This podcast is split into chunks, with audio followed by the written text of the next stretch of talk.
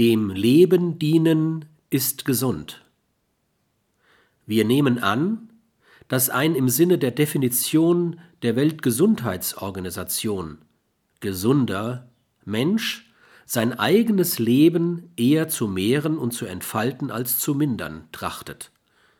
Das aber ist nur möglich, wenn er mit anderen Menschen ein symbiotisches und kein schmarotzerisches Verhältnis eingeht.